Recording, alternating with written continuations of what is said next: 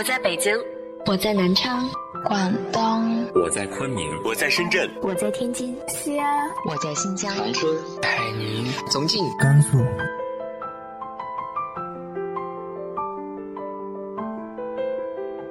这里是 FM 幺八零八四，昨天的你的现在的未来，我是主播背着吉他的蝙蝠女侠。无论你在哪儿，这里都有我的温暖等你。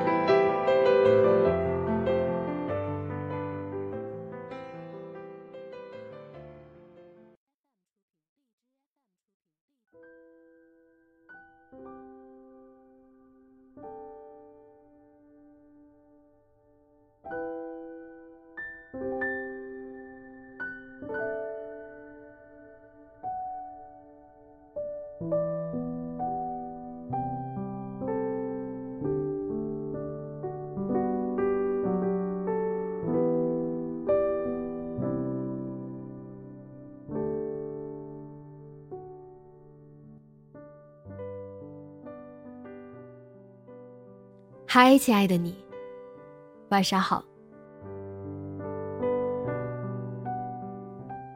不知道你有没有感受过独居的生活？你享受那样的沉默与宁静吗？如果没有，那么今天的文章将为你营造出一份独居的幸福感。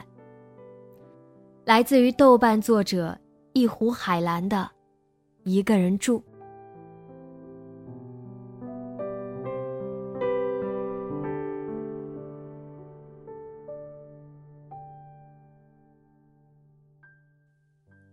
我常常热切的怀念一个人住的时光，或者说，期待再次一个人住。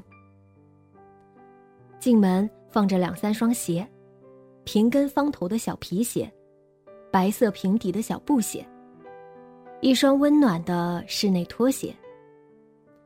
手提包摘下来，顺手落在鞋旁边的地板上。衣服架放在客厅的一侧，大衣。围巾、帽子，摘下来随手挂上，上面永远是舒舒朗朗的。走进厨房，洗手，拿出木质长形小托盘，白瓷茶壶、白瓷茶杯，沏上一壶茉莉龙珠，或者祁门红茶，端到客厅。客厅中央静静放着一套沙发椅。椅背可以调节角度，配着搭脚凳。半开的白色麻质落地窗帘外，是绿色的树冠。隐隐听到人们骑着自行车、三轮车经过的铃声。谁家正在招呼孩子回家？喝点茶，尘埃开始落下来。小卧室里只能有一张床，必然要双人的。哪怕只有一个人住，要能容忍自己在上面不同姿势和角度的裹着入眠。纯白色亚麻布的被套、床单、枕套，床边只能有一盏落地阅读灯，一叠准备睡前阅读的书，晚上喝水的玻璃水杯可以放在那叠书上面。床架要置于卧室的中央。无论从哪一面下床都是适宜的。房子不用太大，一室一居已足够。一室当书房，一居当卧室，最好朝着南边，整日阳光明亮。厨房里的操作台上放着意大利比乐蒂的小咖啡壶，煮咖啡时，蓝色的火焰跳跃着，有温度的东西总是带来希望和力量。橘色的大陶锅，炖上整个下午或者整个晚上的汤汤水水。单手就能掌握的小号的轻质铸铁锅，炒点美味蔬菜必须。二十四小时恒温的相应热水瓶，这是一个房间幸福的源泉。随时可以喝热水，可以沏红茶、绿茶，可以冲一杯薄荷肉桂茶。有时候，亲密的朋友邀请去他家住，不管是多么可爱的对象，不管对方有多么可爱的家，一想到要离开自己的房间，就莫名惆怅。整齐干净的黑桃木书桌，洁白的、皱皱的被褥，安静到可以听得见风声穿过的空间。小小的台灯，落地灯。这一切仿佛磁铁一样绊住了我的脚。如果要说一个人住的生活最吸引人的事情，第一件一定是沉默吧。绝对的、持续的沉默。傍晚天已黑透，你在公寓楼道昏黄的灯光里打开门，安静充盈在整个房间里。猫咪可能喵喵叫几声，迎上来蹭你的腿，但它再无多话。你脱了鞋，放下包，穿着袜子，轻轻走在地板上。静悄悄，书桌静悄悄的，床褥静悄悄的。每个房间都开了一盏灯，卧室的落地读书灯。客厅要大开顶灯，书桌上的工作灯。厨房却只开吸油烟机的两盏球形灯，小小的，昏黄的，两束灯光照在燃气灶上。取下挂着的杯子，倒一杯水，轻轻吁一口气。你从人间来到了天堂，把包里的物品归类。顺路买回来的牛奶放在冰箱里，白天同事送的零食放到零食柜里。最近几天读的书拿出来，放在阅读椅上。凉风至，白露降，寒蝉鸣。那天是怎样的天气，发生了怎样的对话，完全不记得了。只记得夏末的周日，一个人独自醒来。暑热的窗户尚且大开，那种只属于秋冬的寒气袭裹全身。查日历，原来是白露。安静中，季节的变化隐约而清晰的从身体的感受上透出来。一晚夜归回家，独自急匆匆低头走，有点害怕，有点疲惫。忽然，一点轻轻的、带点青柠檬味的清香撞入鼻尖。这是橘子树开花了。从小在橘园里长大，按说应该对橘子花的味道是熟悉的。那一瞬间，却好像是初次偶遇的心动。第二日清晨照例经过，刻意停留。昨夜的香味再难捕捉。只有在静谧的黑暗宁静中，才能遇到这极淡的香气。二十三岁，那时候刚开始学习独自一个人生活。周五总给自己买几大箱的书，从当当买，两两三三的搬回家。所有的业余时间，整个周末都窝在床上读书。至于挑什么书，完全是凭一时心血来潮，或者凭购书网站的算法推荐。既没有特定的领域，也不做任何读书笔记。印象里，读完了《三毛全集》，读到荷西去世后，他如何散尽了财物搬回台湾的痛苦。台灯下的泪流满面，还历历在目。不知道。为什么记得博胡米尔和拉巴尔的过于喧嚣的孤独？记得那个乡村出来的穷苦侍者，如何在老派豪华的餐厅里，目睹上层有钱人的荒唐。后来他在火车站售卖饮食而发迹。他常用的招数就是收了车上乘客的钱之后，磨磨蹭蹭的找钱，直到车开了也不能拿出找零的钱来。乘客着急让他还钱，他却装模作样的找零钱。一路追着火车要给，到最后却既给不了找零，也给不了乘客要买的食物。靠着这种一本万利的买卖，他总算脱离了赤贫。小时候，也曾偶然得到一本《源氏物语》，一口气读好几个小时，抬起头来已忘记身处何方。不过，渐渐长大，倒把这个消磨时间的爱好忘记了。生活里一直不缺少陪伴，要么家人，要么爱人。两个人在一起的时候，有那么多冒险活动要去做。那么多话题要交谈，要争吵。久而久之，已经忘记独自一人时刻该如何度过了。有些人觉得，一个人没法好好吃饭。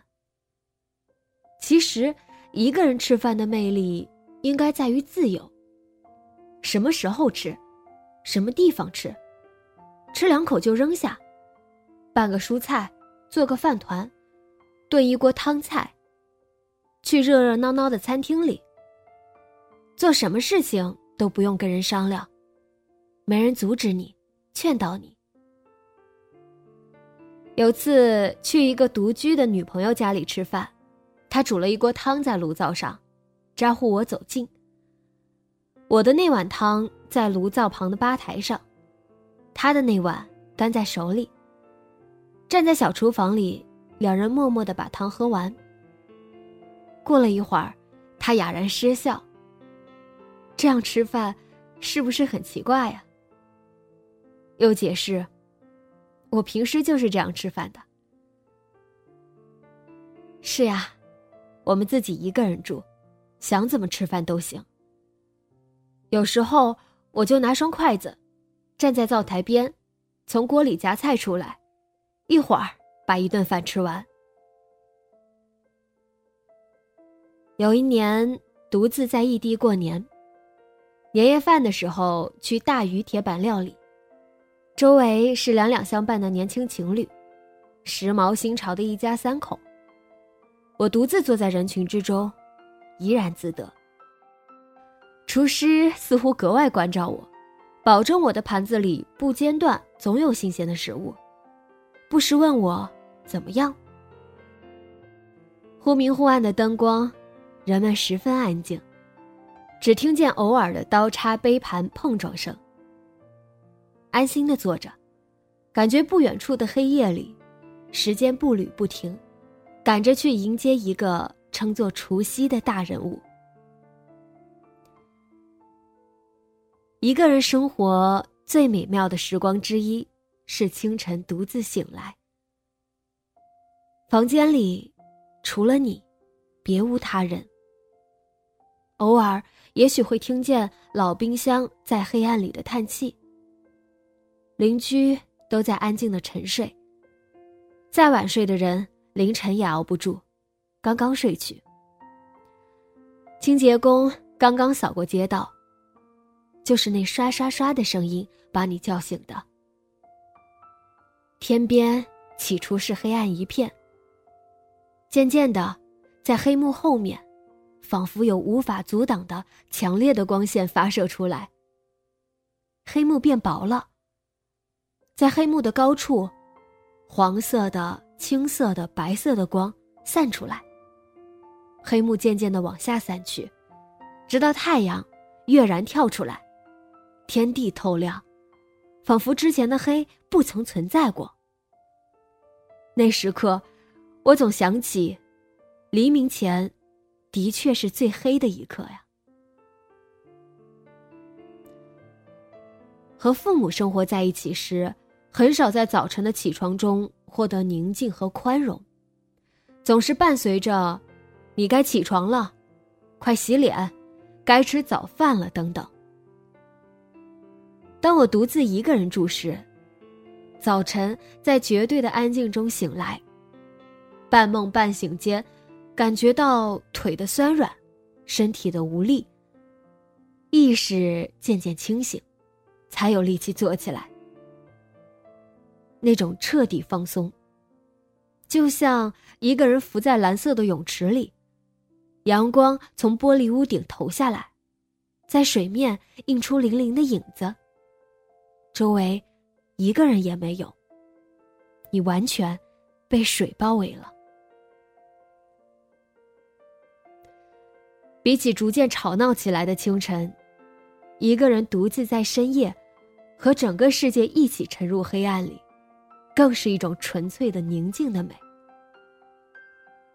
虽然偶尔也夹杂着似乎不是那么甘甜的惶恐，有时候你会怀疑这世界已将你抛弃，为何只有你一人独自面对无边无际的黑色？如果对面楼有家人在夏夜开着窗户，客厅里温暖的灯光下，孩子来回打闹，听得见人们商量琐事的对话，也许那样。对你有好处，你会觉得自己生活在世界之中，却少见的保有整个自我。一个人生活的不良后果之一是失去畅快的语言表达能力。当你遇到人群想要沟通时，心里的话却不能流利的吐出来，仿佛舌头和嘴唇。没有每隔一会儿就使用一下，就逐渐失去了利索的表达能力。但我逐渐感受到，笨拙的唇舌有着语言难以描述的益处。他人沮丧难过时，你自身的存在和陪伴，比语言更有效。他人春风得意时，你的沉默和微笑，比恭维更真诚。很多时候，语带保留是更好的表达。沉默的感觉，譬如普洱茶，出入口带点涩和土腥味，似乎需要闭着眼睛忍耐一下。渐渐的，淡淡的回甘从舌头深处涌起来，充盈整个口腔。腹部肠胃的舒适和清爽，更是额外的惊喜。习惯了沉默之后，宁静会自然而然跟来。周末的夜间，天黑下来，开着台灯，听理智的电台老歌节目。可未知，寻找我心中的一片心。云情万里，从头来寻你。猫，在书桌的另一头。这一半的书桌。把上周穿过的毛衣、灰色的毛衣裙、黑色羊毛裤都取下来，摊在桌子上。旁边放着小剪刀、粘毛桶、毛刷子，衣服一件件摊开在黑桃木的大书桌上。先粘毛、粘灰，偏好黑色的衣服，可是，一粘毛就特别显眼。剪去突出的毛球，挂开的线头。卷毛筒一点一点让衣服的材质清晰起来。厨房里，橘色砂锅里炖着银耳红枣汤，甜腻的香气飘满整个房间。洁净的地板几乎闪着一层光。那一刻，心中的幸福几乎是喷涌而出。这是人生中多么完美的时刻，秩序井然，没有压力。柔软的衣服，甜美的香气，完整的自己。要什么样的人才能让我放弃生活里这样的片刻？尽管你是独自一人居住，但孤独感并不常常来临。如果是一个上班族的话，你会发现自己极其渴望下班以后独自待着。工作中的那些人和事儿。已经让你说了太多的话了。越是赤诚的人，越是能感觉到孤独，无所不在。而在思想上妄图有所创造的人，会相当自觉的选择孤独，以便保护自己的内在世界可以不受他人干扰的专注于意义和秩序的寻求。独处有两种形式。被迫的独处，和自发的独处。前者是一种囚禁，后者是自己选择的退隐。如果你把一个人生活当做一种选择，那就不算孤独，而是隐居了。孤独有时候会带来一种受伤的感觉，通常在周六的晚上，孤独会带着一点令人躁动、令人害怕的面具出现。如果你从周五下班后就宅居不出门的话，我建议你可以在周六的下午或者晚上制定一个约会，也可以独自去咖啡馆。一个长期独自生活的人。嘴唇和舌头会变得不那么灵敏，但耳朵却异常敏感。点一杯咖啡，带上一本轻松的书，你假装在阅读，听听周围人的对话和生活。九点多的时候，人们还在周末狂欢，街道上上熙熙攘攘，但你已经走在回家路上。那种凛冽的。令人不适的、心生恐惧的，叫做孤独的东西，被热乎乎的人气冲走了。节日是一个考验，尤其那些重要的节日：端午节、中秋节、新年、春节。社交媒体上，人们晒出阖家欢乐的照片，一家人团团围坐的盛宴。你仿佛闻到饭菜的香气，还有暖和的客厅，小孩伴着脚走路，人们开着电视机，共同观赏一台节日的节目。放任自己毫无对策的面对这一切，是残忍的，通常也是杀伤力巨大的。和朋友相聚是一个好办法，如果不想浪费时间和一群似是而非的人在一起。预定一些节日相关的庆祝活动，也是好办法。剧院里特定为节日编排的戏剧，广场上的新年烟花表演，有几千个人和你一起过节。这种感觉是稀少而盛大的。不过整体来说，适度的孤独是有益的。一个人一旦发现了孤独的美与价值，这就像是一剂解毒剂，是一种击败长期生活里无法避免的那些巴别塔符咒的方式。治愈孤独的方法不是去跟他人见面，而是学习如何跟自己做朋友。一个人住时，时间是自己的，不用被动的切割成碎片，可以安安静静的连续做一件事。一天看两个长片都可以。我曾经在长达一年的时间里，每个周末花一天时间去打网球。在这之前，为此储存体力，推掉其他的安排，准备好便当、球衣，傍晚结束时精疲力竭，却满足至极的回家。有个独自一人生活十几年的朋友，是一个独立工作的研发工程师。手机常常静音放在一侧，为了解决一个难题，连续工作好几个小时是常事。常常忙完才发现已经快要天黑了。当他这么说的时候，眼神里满足和疲惫同在。不过。如果是和家里人一起生活，大概需要相当程度的理解和磨合，才能满足他的时间安排。起码，一个称职的太太是不会让他不吃午饭也一直连续工作的。一个人住的时候，房间会变得很空旷。原来，让房间显得拥挤的，不是物品，不是人。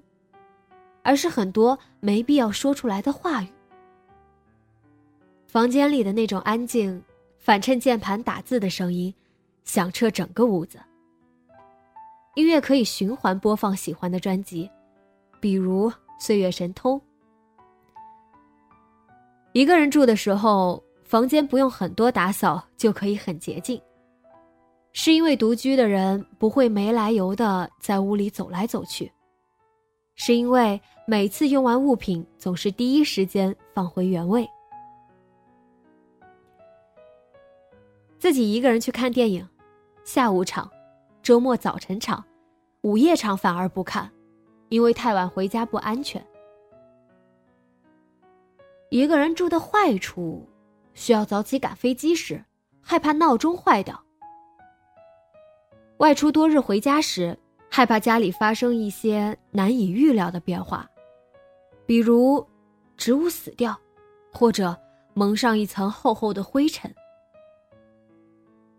回家时需要自言自语的说：“我回来了。”据说可以赶走暂住在家里。看不见的幽灵。人到中年，要成家，要繁育后代。一个人住的可能性变得微乎其微。婚姻的后果之一是失去孤独的心境。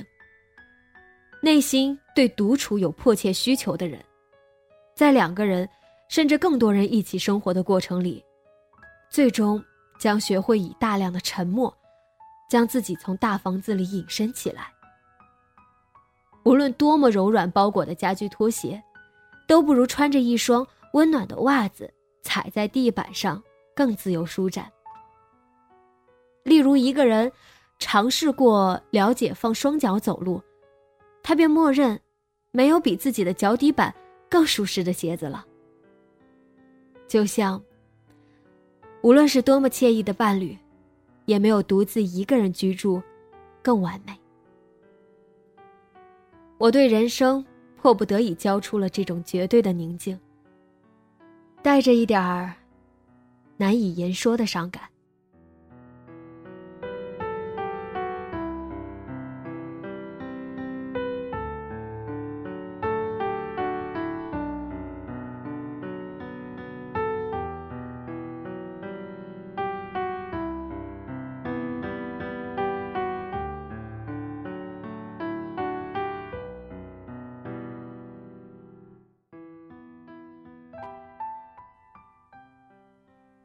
你是如何安排一个人的时光的呢？直接在节目下方留言分享给我吧。今天的节目就到这里，节目原文和封面请关注微信公众号“背着吉他的蝙蝠女侠”。电台和主播相关，请关注新浪微博“背着吉他的蝙蝠女侠”。